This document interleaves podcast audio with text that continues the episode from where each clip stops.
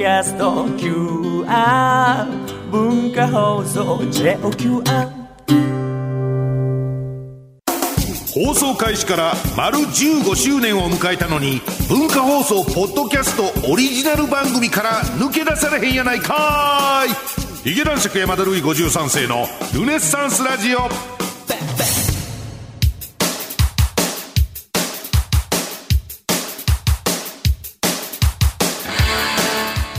うも、えー、ヒゲ男爵の山田るい53世です。ヒゲ男爵山田るい53世のルネッサンスラジオ今週もよろしくお願いしますということで、えー、なんとびっくりです。これ1月の8日8日からの放送配信会ということで、えー、まああの例によって収録時点ではまだ2023年12月年内バリバリ年内、えー、ですけどもね。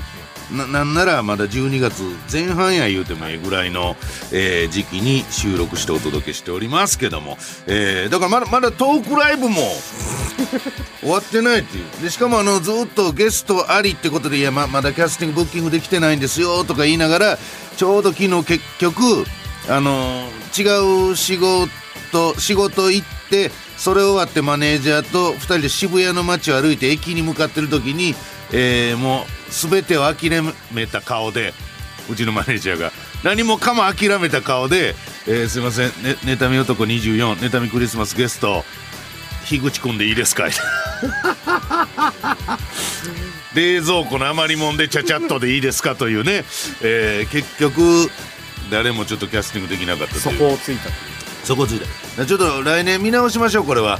あのまあううの T さんにも毎回毎回出張っていただいてうのうの D に至ってはねその関係ないのいつも差し入れ持って楽屋まで来て、まあまあ、あの映像とか作ってもらったりする部分ありますけどもね、えー、もうちょっと回数を、年一にします トークライブはもう年、年一でいいんじゃないでしょうかわかりませんけど。年4、5は多い。えー、4、5はちょっと多すぎますね、これはね。えー、ということでございまして、えー、メールいただいておりますね。ラジオネーム、萌え木。ヒゲ男爵出演の日清担々麺の CM。はい。えー、YouTube で拝見しました。ね。あの、ちょうど、まあ、これも収録時点ですけど、ちょうど昨日から、オンエアが始まってるということですが、テンポ感抜群で二人の良さが存分に活かされた素晴らしい CM ですね。早速明日、買いに行ってきますね。いや、もう年末年始はね、僕ももうここ何年かそういうスタイルですけども、やっぱり年末は、年越し、担々麺ではい、行ってほしいな。ほんで、すべてのね、あの、具材が入ってるんですよ、もう。えーお、お野菜であるとかね。だから本当にもうチーンってするだけでももう全部、そのまま美味しくあればもう年は越せますから。ぜひ皆さん、えー我々ヒゲ男爵の CM を見てですね、日清食品冷凍、ね、えーの担々麺、ぜひ皆さん、えーお買い求めいただきたいなと、まあ、思うわけなんですけども。なんでか知らんけど、ここ一週間、あの、2回、ナレーションの仕事があって、べ別の番組で、もうほぼナレーターなわけなんですけども、えーまあまあ、あの、ブースに一人こもって入る仕事が好きですからね、僕は。えー他の芸能人に会わずに、えー現場に入って現場から出るというのが理想ですから。はい。で、芸能界に関わりを持ちたくないというね、精神で生きてますからね。でただ、このナナレーションの仕事してると、やっぱあの、まあ、うの T さんもそうですけど、私一応兵庫県出身の関西人なもんですから、イントネーション問題みたいなのがあるわけですよ。で、結構、結構チクチク言われるんですね。まあまあ、その、ちょうど昨日行った現場は、まあ、その前になんかその、なんか、いつも、あの、差し入れのお菓子みたいなのを、あの、分け、分け分けしてくれるんですよ。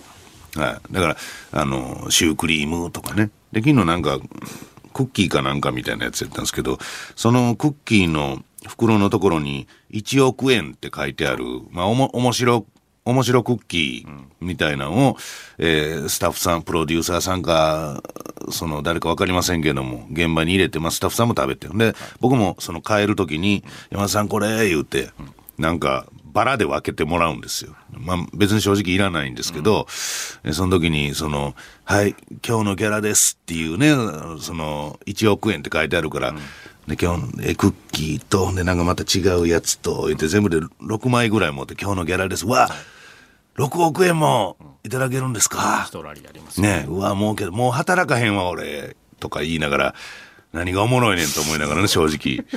でも本当にもうキラキラした目でね、それをや、やってこられるタイプのスタッフさんやったんで、まあ別にあの悪い気はしないんですけど、ちょっとめんどくさいなと思いながら、困ったな。こ困ったなと思いながら、えーポケットに6億円入れて帰りましたけどもね、えーあの、そのナレーション現場で、イントネーション。ね。まあ関西のね。で、その止まるわけですよ。はいえー例えばなんか、クリップ？クリップ？とかね。えーえっと、正しいのどっちでしたっけ？みたいな。もう今はもう忘れてますけど。まあ大概一番頭にアクセント置いたら、まあ通るんですよ。関東弁で。クリップ。クリップですね。はい。とか言いながら。サンプル、サンプルとかね。え僕、僕どっちで言いました？いや、えっと今ね、サンプルって言いました。え正しいのが、サンプル、サンプル、頭でサンプルですね、とかね。えなんか、ミシン目とか、ミシン目なのか、ミシン目なのか、みたいなね。これがちょくちょくあって、まあ、その、ナレーションの、あの、録音、収録が止まって、ね、それで押したりするわけなんですけども、ずっとその、えらい、やっぱりその、プロのナレーターの修行をしてないから、やっぱり、まあ、ちょこちょこ出てくるわけですよ。そういうイントネーションで止まる瞬間っていうのが。ですが、や、やっぱちょっと関西の方のイントネーションになってましたよね、とか言われながら、えー、わあ、なかなかうまいこといかへんなと思うんですけど、必ず、あ、すいません、ここはあの、男爵さんのあれでやってもらっていいですか？言って、あの、なんとかやないかーいっていうのだけは、必ず要求されるのよ。ここはええの？と思って。関西弁の範疇に、なんとかやないかーいって、ここ、関西弁やのに、ここはええのに、普通のとこのクリップ？ククリップ？はものすごくこだわられるっていうのがちょっと釈然としないんですよね。なんか、中途半端な感じなんですよ。その、プロのナレーターとして呼ばれてんのか、あくまでもそのタレントナレーターとして呼ばれてんのか、後者なら、クリップでええやんって思うわけですよ。で、その後なんとかやな、便利やないかーいとか言う、必ず入れてくださいって言われるわけですから。この関西市を消してほしいのか、こう盛り込んでほしいのかが分からへんわ、みたいなのがあって。で、昨日終わって、帰る時に、えーマネージャーさんが、次、ちょっと僕、麹町なんですって言って、えーああ、そうなんや。いいその一緒の方向やったらタクシーとか一緒に乗って帰ろうかなと思ったから、ああ、そうなんや。じゃあ別々やね。とか、な、何の仕事なん？麹町やから。はいなんか日テレとかねまあ年末やから他のタレントさんの特番とかなんかなと思って、うわ、忙しいな、俺らと大違いやで、とか思いながら、何の仕事なんて聞いたら、あ、あの、樋口さんのカツラが完成したんで取りに行きます。つって。この番組でもずーっとお知らせしてきましたけども、進行状況は。えー、樋口くんの頭髪がもうスカスカスカになってきたんで、えーこれやばいぞ。あの、サイドクリーンの髪型できへんやないか。見栄えも悪いぞ。言って、カツラ作るってことになって、ようやくそれが、二月ぐらいかかったんかなちょ。っとイベントで見れたんですか？完成したということで、多分おそらくですけども、妬み男24で、お披露目。初お披露目です。樋口くんのカツラ。喜んでくれた。だからまあまあこれはオンエア配信されてるこの番組がされてる頃はもう終わってますけどもだからあのー妬みクリスマスに来ていただく方はね樋口くんの完成カツラ一番綺麗なおろしたてのカツラが見れるということで、えーぜひ足を運んでいただきたいなと思っております。まあまあ今更もう宣伝してもしょうがないですが。はいということでございまして、えー今日もトークにプレゼント抽選会、えー盛りだくさんでお送りします。最後までお楽しみに。山田るい53世のルネッサンスラジオ。この番組は印鑑の西のオンライン工房固定農園の提供でお送りします。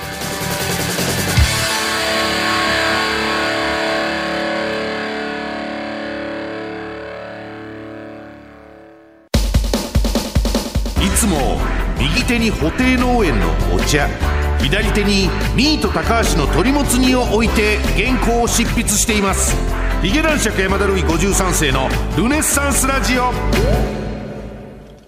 いえー、ラジオネーム極限レミ。ー、えー、男爵様スタッフの皆様。本年は、まあまあもう年分けてるんですけどね、あのー放送、配信上は。本年は大変お世話になりました。今年は、あいいですね、今年はルネラジに出会うことができというね、えー、印鑑もいただき。ウインカいやいやいや、変な、変な宗教ですよ、これ。ルネラジに出会うことができ、印鑑もいただきというね。これがね、あのえーまあまあ確かにの証と言いますかね。まあこれからはそうなっていきますよね。やっぱり西のオンライン工房さんの印鑑。これは持ってるか持ってないかで、やっぱりこのルネラジリスナーとしてのね、まあ教授と言いましょうか、えー、が証明、証明されるように思いますけども、印鑑もいただき、おかげさまで毎日をちょっと楽しく過ごすことができました。ところで、私にはもう100歳近い。すごいね。大正生まれの祖母がいます。おばあちゃん。4日前の朝、祖母が暮らす介護施設から母に突然電話があり、え朝食を食べた後、昼寝をしたまま目覚めない。呼びかけにもほとんど反応しない。え脳卒中の可能性もあるので、救急搬送しますとのことでした、おばあちゃん。これは心配ですね。かねてより認知症も患っており、年齢的にも正直これはいよいよもうダメか。年は越せないのかと覚悟を決めました。ところがです。はい。病院に運ばれた後、祖母はその日のうちに意識を取り戻し、夜には元の部屋に帰りたいと自己主張。すごい。翌日には自力で歩き、さらにその翌日には、ご飯ももりもり完食。このメールをお送りしている時点でまだ退院はできていませんが、驚異の回復にただ笑うしかありません。さすが長生きするだけあって、しぶといおばあちゃん。まあでもあの、よう言うね、ろうそくの火は消える直前が一番激しいみたいなね、ブワーってこう、消える直前ブワーっと燃え上がるみたいなのありますから、おばあちゃんもそういう命の炎なのかもしれませんけども。おばあちゃん、このまま来年も元気に100歳を目指してね。そして、私にもその元気をちょっと分けてほしい。来年は、もっと元気を出して頑張りたいものです。皆さん、良いお年を、というようなね。えーまあね、これはまあ、あの、あくまで個人的な感想ですけども、やっぱりこの極限レミーが今年ルネラジに出会ったことと無関係ではないでしょうというのは、これはもう、うのティ、うのディ、皆がね、えーう今、うなずいてますけども、やっぱりこのルネラジと出会った、そして西のオンライン、西のオンライン公募さんの印鑑を手にした、これがですね、やっぱり、出会っていなければどうなってたかはねそれは分からないです。わからないですえーただ出会ったからこそ、おばあ様も驚異の回復出会ってなくても元気だったかもしれないけど。知れませんけどね。はい、出会ったことが。はい、まあまあす全てはもう本当に出会ったことっていうね それがまあ一番大事なんで、えー今後も多分ねおばあさんは150歳まで生きると思いますそれおばあさんが150歳まで生きることは印鑑でもう太鼓判をしたいなと思いますから、えーぜひ末永くお元気でということなんですけども、えーまあ、この番組ではよく出てくる話し始めなんですけど、あの、この間講演会に行きましてですね、というね。いや、ちょっとね本当にあの、講演会ラッシュなんですよ。えーあの、伊勢の方に。いいっすよ。もうほんまに伊勢神宮の多分もう、宇野 T さんは一回も行ったことないですし、これからも行くことはないでしょうけども、伊勢神宮の隣の、なんとか山田みたいな、あの、町。宇治山田。宇治山田。お、よう知ってるね。近鉄電車。あ、近鉄。新幹線で名古屋まで行って、さ新幹線で品川から名古屋まで1時間半かけて行って、名古屋から近鉄乗り換えて、新幹線乗ったのと同じ時間1時間半かけて行くとこ、それが宇治山田です。関西の人は結構知ってええる。全部で3時間です。往復6時間。前後入れたら多分7、8時間の移動ロス。ええ1日に移動で7、8時間使うというね。はね、ちょっとたどり着くええのがねちょっとなかなかね、新幹線が。昔なんかで行った覚えは、あの、まあ、ちょこちょこ仕事とか、ロケとか、それこそあのテレ東でやってた、あの、田舎に泊まろう。で、あのおじいちゃん、おじちゃんち、おじさんちに泊めてもうた。あれ多分三重県やったと思う。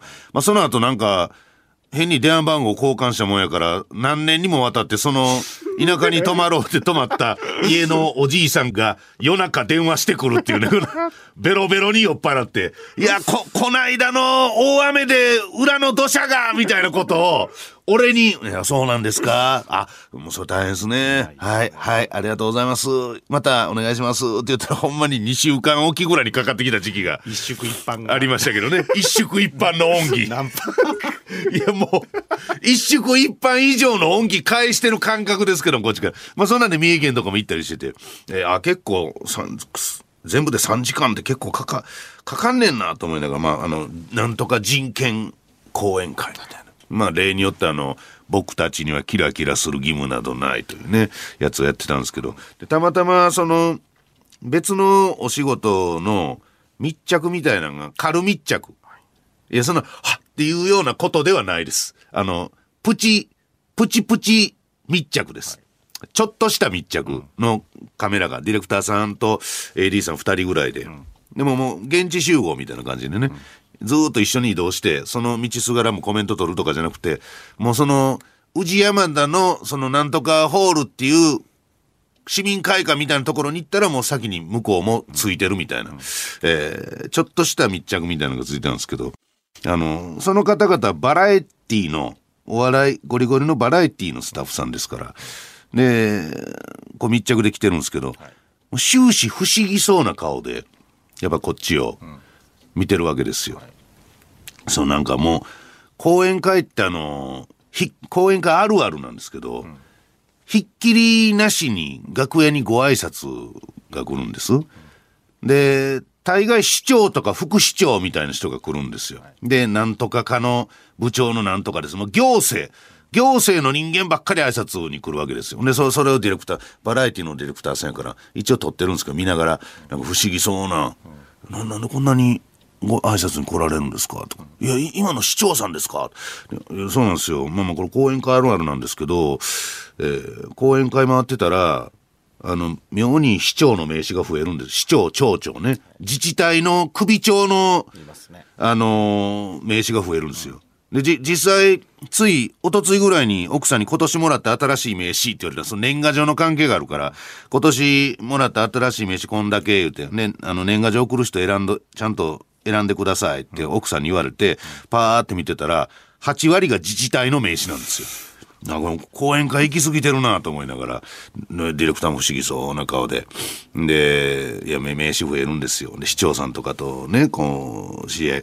で、みんながこう、僕のことは、先生、先生って言うから、あれなんすか？先生、先生って呼ばれてます。いや、あの、講演会で行った時は、僕はあの、芸人というよりは、あの、講師とか、えー先生っていう形になりますんで、えーそうやって呼ばれるんですよとか言いながら、ああ、そうなんですかとか言うて、で、その、いざ、講演してるところも、そのディレクターがちょっとカメラ回してね、撮ってくれるわけですよ。で、その前のインタビューとかで、いや、まあ結構まあ年間、これぐらいは行ってます。え、そんなに講演会行ってらっしゃるんですか？いや、まあ別にはその、なんか、あの、よだれ垂らして講演会の仕事ばっかりしてるわけじゃなくて、まあまあまあ、あの、いただけるんやったら、まあ、誠意を持ってやろうかっていう、まあ、それぐらいの話ですけども。でも、で、結構まあまあ、あのーええ感じで言うていただきますよ。60分、90分喋って、あの、盛り上がった、面白い、ためになった、結構言うていただきますね、とかで、あの、マネージャーさんとかもディレクターさんでそう伝えてるから。って言って、カメラ回してもらって、どうもーって講演会、60分のトーク、スタートって言ったら、ここ何回か行った中で、一番重たいお客さんで、結構ね、いやもう講演会やから本来そんな受けるとかないねんけど、結構、ちょっと軽滑りした感じになって、なんでよりによって今日カメラついてきてんねんと思いながら、えーで終わって、その、あ、お疲れ様ですって言ったら、あ、あちょっとなんか今日、あおとなしかったですね、お客さんがね。って俺が言うたら、うんそうですね、とか言って。で、け結構、何人か、上向いて口ガー開けて寝てる客とかもおったから、なんでこんなとこ取られな。要するにその、こんなところでも活躍してますっていう VTR を撮りに来たのに、前列にガーって口開けて寝てるやつおったから、なんでこんな時に来られたんやろうって、こうついてないなと思いながらね。えーまあ、帰ったわけなんです。まあ、ただ副市長がくれた赤服を家に帰ったら娘が美味しそうに食べてたんで、もうそれでええかなっていう。うん、ちょっと受けんかったけど、もう赤服を娘が美味しそうに食べてたからもうそれでええかなっていう、そういう人生になってきましたね。フェーズが。まあまあえーまあまあまあ、ういうものですからいつオンエアされるか分かりませんけども、はいよかったらご覧になってください。えーフリートークのコーナーでした。放送されなくても聞かれなくてもずっとやっています。ヒゲ男爵山田るい53世のルネッサンスラジオ。ミート高橋鳥もつ煮プレゼント抽選会。さあ、ここからは山梨県富士川町青柳にそびえ立つゴッドカンパニー、ミート高橋さんからいただいている鳥もつ煮のプレゼント当選者を発表するお時間でございます。え今から12月分の鳥もつ煮当選者を発表していくんですが、えー、ね、本当にありがたいこの番組を、まあ、肉という、肉払いというね、お金は持ってないです、全く。えー、肉でくれるんですよね。まあ肉があれば生活できますからねえーまあ確かにね、肉という現物支給で支えてくれている神、ゴッドでございますね。今年も一緒に、まあ、旅を続けていきたいなと。えーミート高橋の高橋社長よろしくお願いします。ということで当選者発表してまいりましょう。まずはこちらの方、ラジオネーム、サクサクおめでとうございます。はい、えー、あ、女性ですね。おそらくね女性の方女性がね、お多いんですよ。ねあーまあ、い嫌なんですけどね、本当はね。僕って本当にもう、男に受けたいんで、男受けしたいのに、もう、女子供しかワーキャー言わねえっていうね。ね本当にちょっと嫌なんですけど、来年はちょっとね、あの、そういう部分を変えていきたいなというか、えー、キャラチェンジしていきたいなと思うんですけどもね、今んとこはただの女子供にワーキャー言われるアイドルラジオですわ。えー、男爵様、スタッフの皆様、こんにちは。いつも楽しく聞いております。担当直入に、鳥もつ煮が欲しいです。担当直入ですね。前にも一度応募し、外れましたが、やっぱりどうしても欲しいです。なぜなら、大きなモーターさんほどではないのですが、小さな一族企業に勤めており、その一族たちに日々、あら、悩まされているからです。私はハローワークで応募して採用された経営陣と全く血のつながりなどない職員なので、立場なんてゲのゲのゲです。ストレスフルです。ストレスがいっぱいと。でも辞めるにも年齢も年齢だったり、なかなか勇気も出ず。だから鳥もつ煮で元気になり、前向きになりたいです。当たるといいな。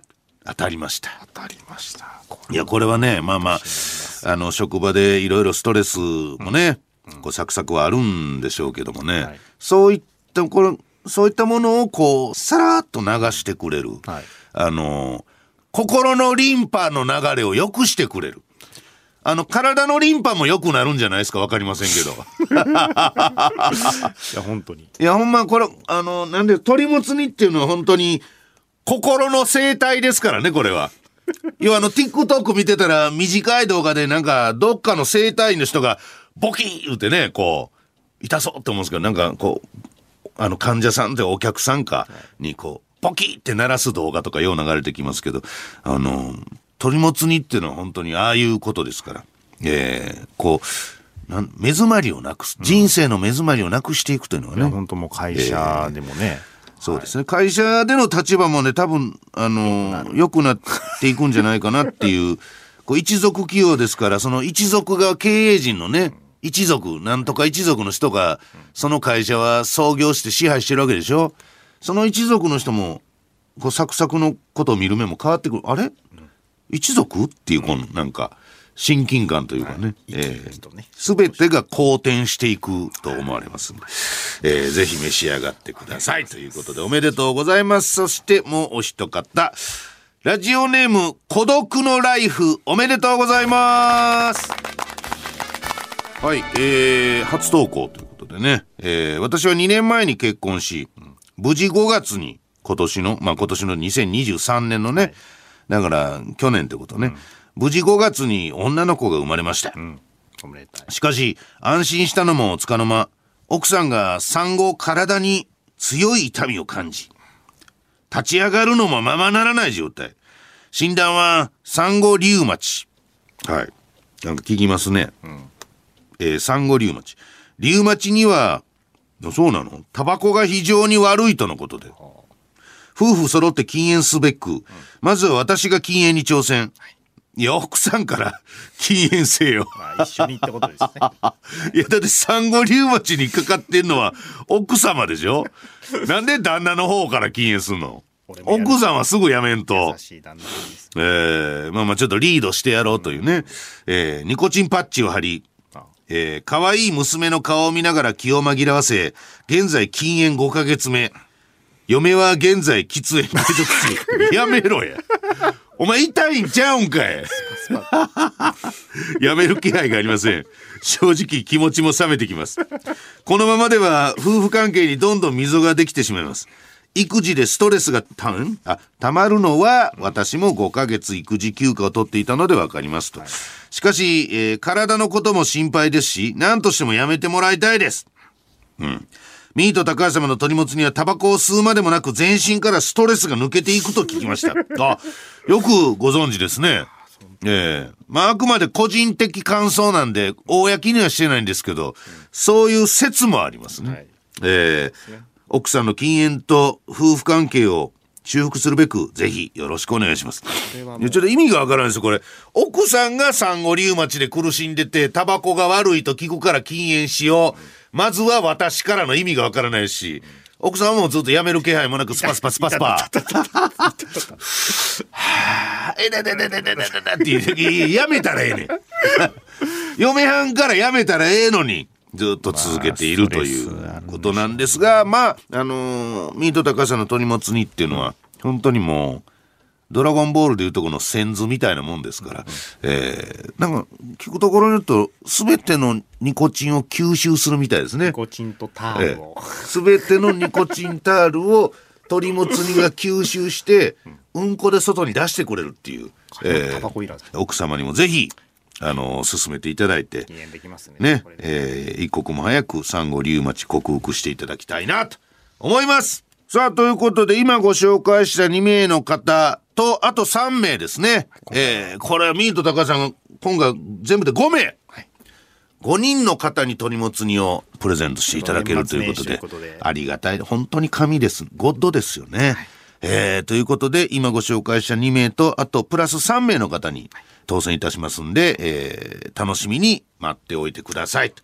3名の方は発送を持ってパターンにさせてくださいということですね、さあ、ということで、鳥もつ煮が欲しいという方は、住所、本名、そしてどれだけ鳥もつ煮が欲しいのかも忘れずに書いて、メールアドレス、ヒゲアットマーク JOQR.net、ヒゲアットマーク JOQR.net まで、えーお送りください。ヒゲの綴りは HIG です。えー鳥もつ煮は文化放送ではなく、直接ミート高橋さんから発送いたします。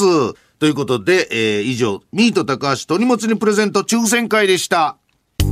Spotify でも流れているおしゃれでアーバンでクリエイティブな番組です。劇団四山田るい53世のルネッサンスラジオ。はい、エンディングでございます。番組では皆さんからのメールをお待ちしております。現在募集しているコーナー、偏見オブザイヤー2024、やばいお隣さん、開店ひげ丸食堂、あなたの病気はどこから？山田クリニック、出動、ナポリタン警察、えールネラジゼミナール営業学概論、山順モーニングフラッグ、山田るい53世の過去問、ルネサンスラジオラストメッセージと、えーいろいろやってございます。さらに今日、やりましたね。今日はもう5名の方に、ミート高橋さんから鳥もつにいただきましたけども、お今後もやっていただけるということで、鳥もつにプレゼントへのメールの方もお待ちしております。そして、印鑑の西のオンライン工房さん。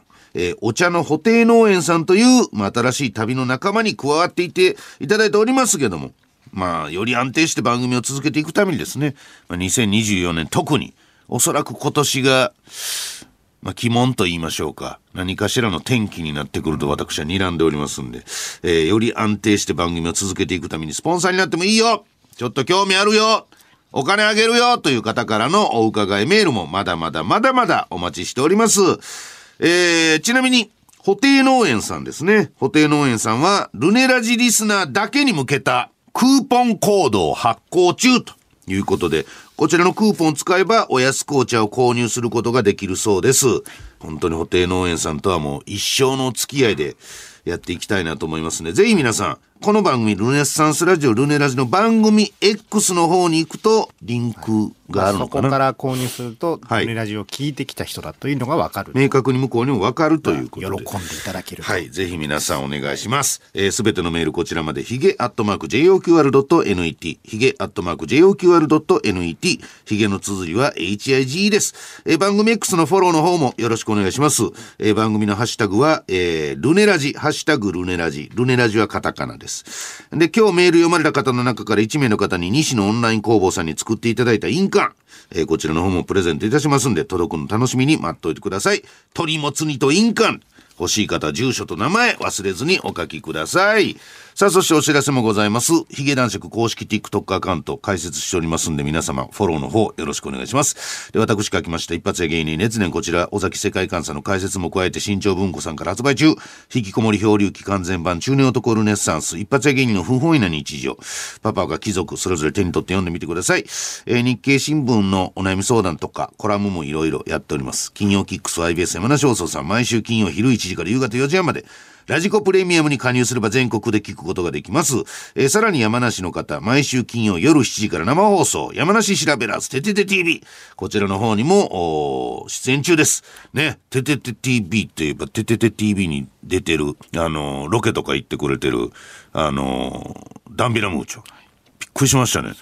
近くでなんか花火がドーンと上がったんかなみたいなびっくり。こんなところからっていうこの M1 の決勝に。まあただこれもう、これが放送配信されてる頃にはまあもちろんとっくに終わってるわけですから。終わってますええでもじ実際あの、本当に、賞レースファイナリストになるような人はもう先輩後輩関わらず、やっぱりこんなコスプレキャラ芸人ですから、リスペクトの気持ちがもう、もちろんあるわけなんですけど、すごいなっていうね。ええなんか、決勝進出決まった時ね、ててて TV で僕、その、スタジオの前室が僕の楽屋になってるんですけど、こうやって座って、なんとなく、あの、台本とか見ながら、テレビとか見ながら、その、前室の外がえらい騒がしいなと思ったら、ダンビラがファイナリストですってなって、で普段そんなことをみんな全然せえへんのに一緒に写真撮ってください握手してくださいサイン書いてくださいってちょっと離れた廊下のとこでうわーいってやってるから正直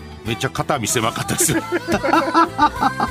まあまあでもねいやもうでもファイナリストになっただけでもすごい。だけでもね。いやもうとんでもないことですよ。ねえ。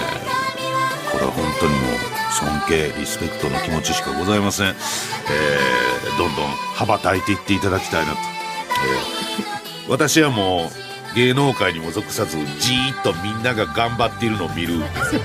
火の鳥でいうところのあの仙人みたいになった存在ですから。ね。それでいい。もう私にはもう関係ございませんというそういう生き方。娘が赤服を美味しそうに食べてるのを見て十分幸せやというね。そういうことでございますから。はいということでございまして今週はこの辺で来週までさようなら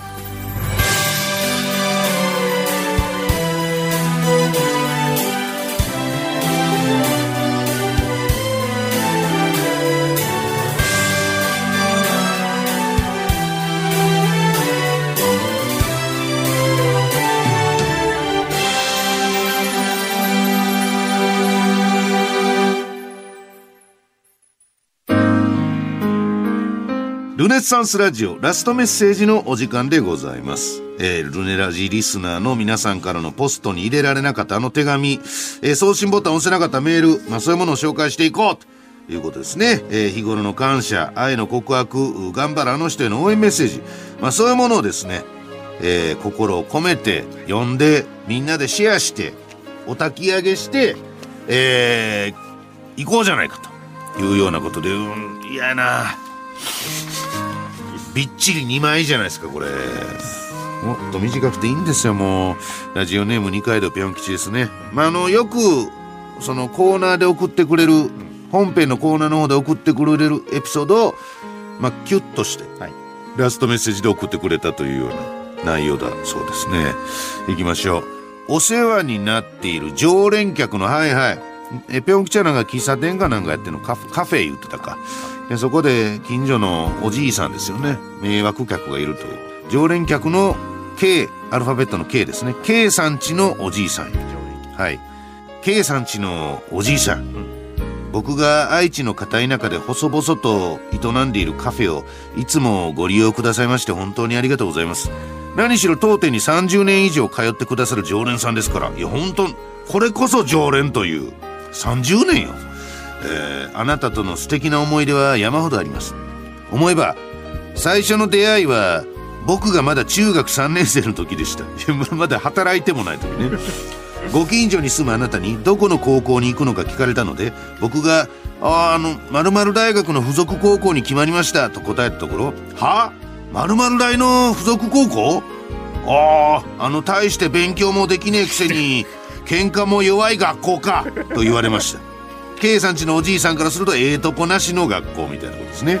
僕はその時にこの世には高校の価値を喧嘩の戦闘力で評価する人もいるんだなと勉強させていただきました。あの時は本当にありがとうございました。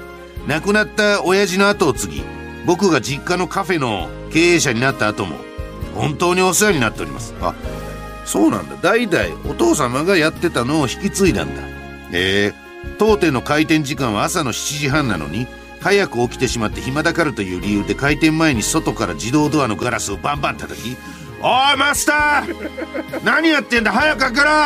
そこにいるの分かってんだぞ!」と叫んでいた。分かってんだぞ。いやもう借金取りや。取り立て。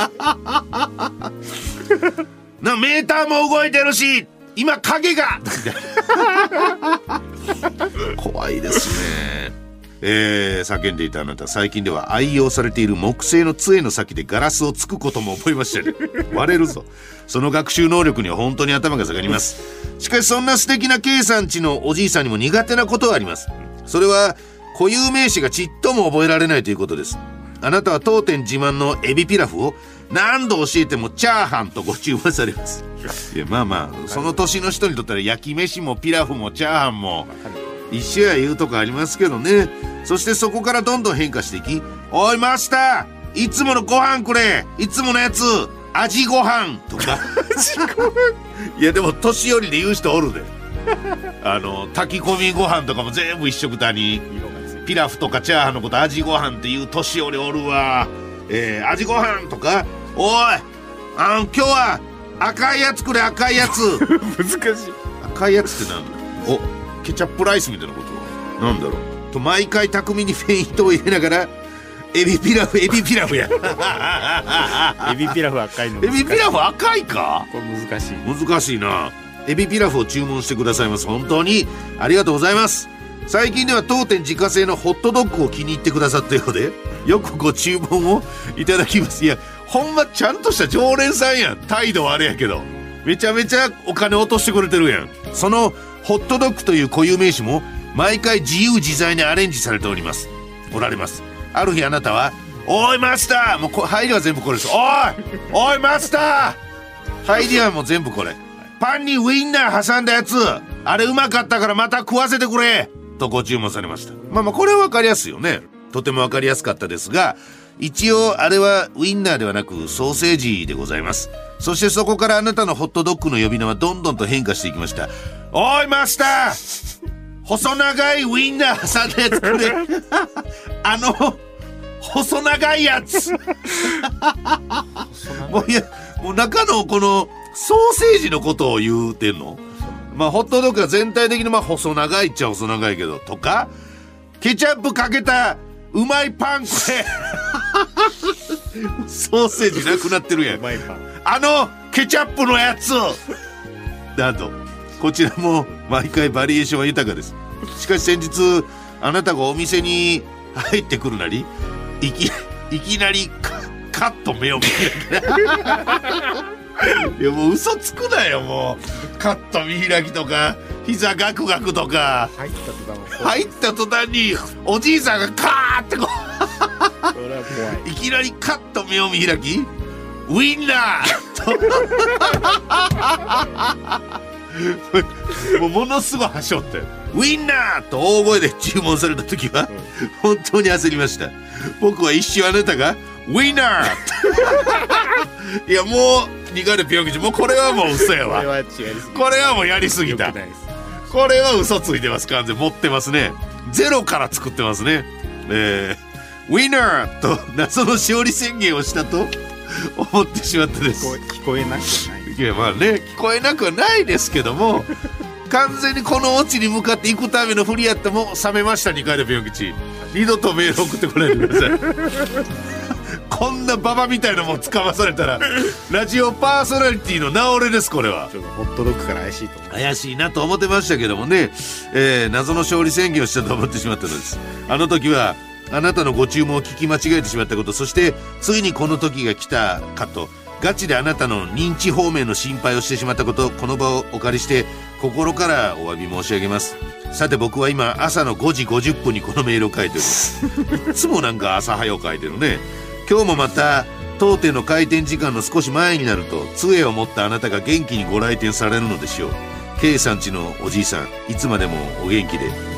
ずっとずっといつまでも今日も僕はあなたのご来店をお待ちしております。えー、いうことですね。いやまあでもなんかやっぱりこうまあ確かに二階堂ぴょん吉がねこの常連客の K さんちのおじいさんっていうことで本編のコーナーとかでも送ってくれてましたけど総集編というね感じでまとめた感じになってましたけどあのまとめたものをこうやって読んでると本当にちゃんといい常連客というか確実になんかもう毎日来てくれるというか店の売り上げに貢献してくれてるね。